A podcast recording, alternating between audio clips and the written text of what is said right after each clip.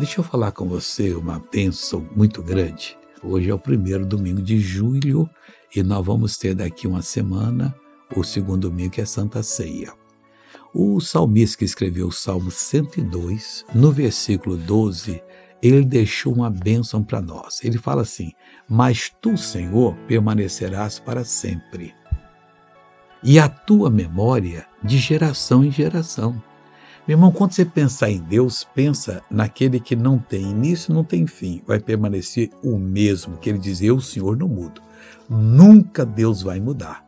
E a tua memória, que é a memória dele, ela permanece de geração em geração. Quer dizer, ele fica olhando para a geração que está viva agora para dar a ela sucesso para ser uma verdadeira bênção. Quando essa geração passar, a nova vai ter a mesma atenção. Nós estamos tendo a mesma atenção que teve qualquer geração.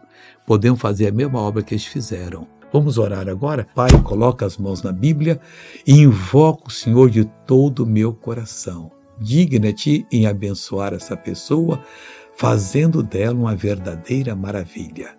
Em nome de Jesus, obrigado e amém.